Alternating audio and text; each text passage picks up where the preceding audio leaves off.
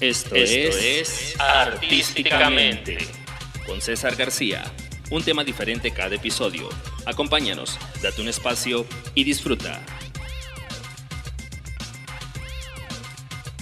Síguenos en YouTube y Facebook como Artísticamente para recibir más contenido.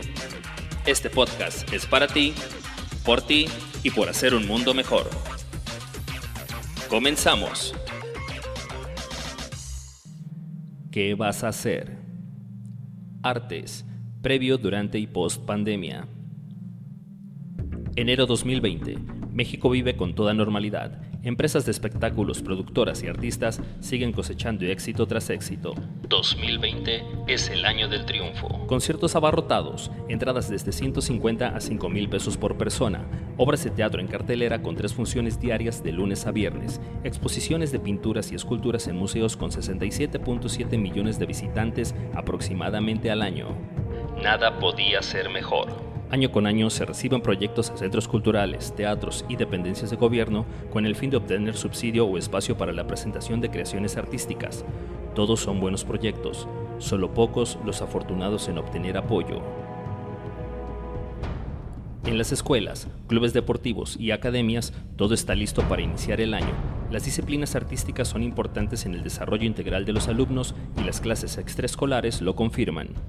29 de febrero de 2020, primer caso confirmado en México de COVID-19.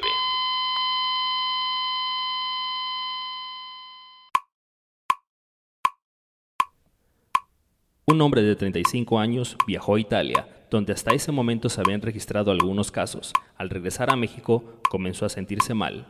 Dio positivo y todo cambió.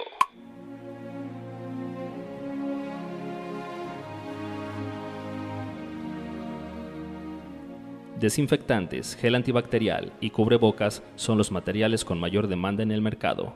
Se cierran teatros, foros, escuelas, clubes deportivos, academias y museos. Todo lo relacionado con arte para algunos no es esencial. Los beneficios que el gobierno brinda no son para todos. Se solicita una larga lista de documentos para obtener apoyo en caso de ser artista. Pero los ingenieros de audio, iluminación, staff, hostes, acomodadores, personal de limpieza, boleteros, promotores, ¿dónde quedan? Solo una parte de toda una producción se ve en escenario, que es la mínima. Hay meses trabajando en una sola puesta en escena. Inversión de miles a millones de pesos se pierden en los primeros meses. Las productoras posponen presentaciones sin saber que van a suspender definitivamente en los meses siguientes. El reembolso se vuelve cada vez más solicitado por el público que fielmente asiste a conciertos, obras o exposiciones. Las academias y colegios de alguna manera buscan seguir trabajando en línea, pero la demanda de las disciplinas artísticas cada vez es menos. Los conciertos y presentaciones en línea por plataformas como YouTube o Facebook son cada vez más. El artista pide al público voluntariamente donar a una cuenta lo que esté a su alcance. Sí, ese artista que llenaba teatros y foros ahora está a la suerte.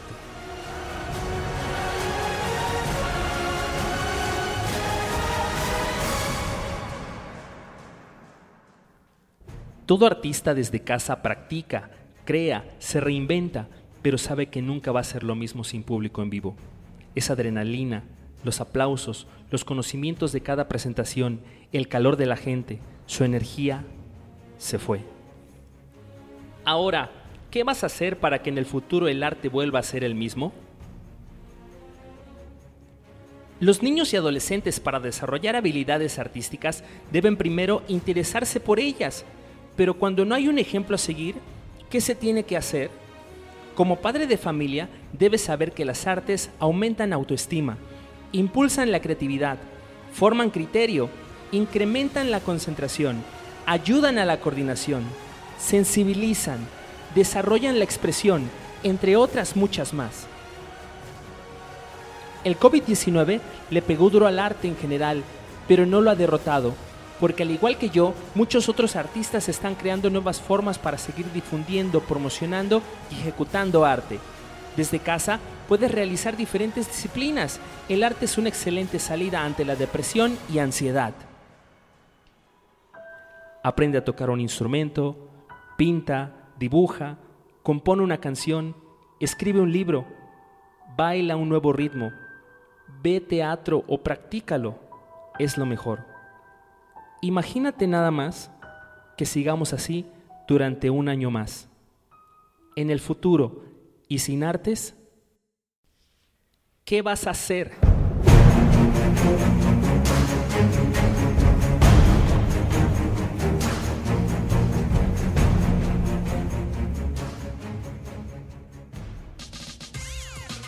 Muchas gracias por estar con nosotros en este episodio.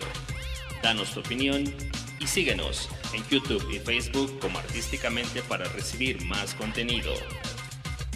Recuerda, este podcast es para ti, por ti y por hacer un mundo mejor. Hasta siempre.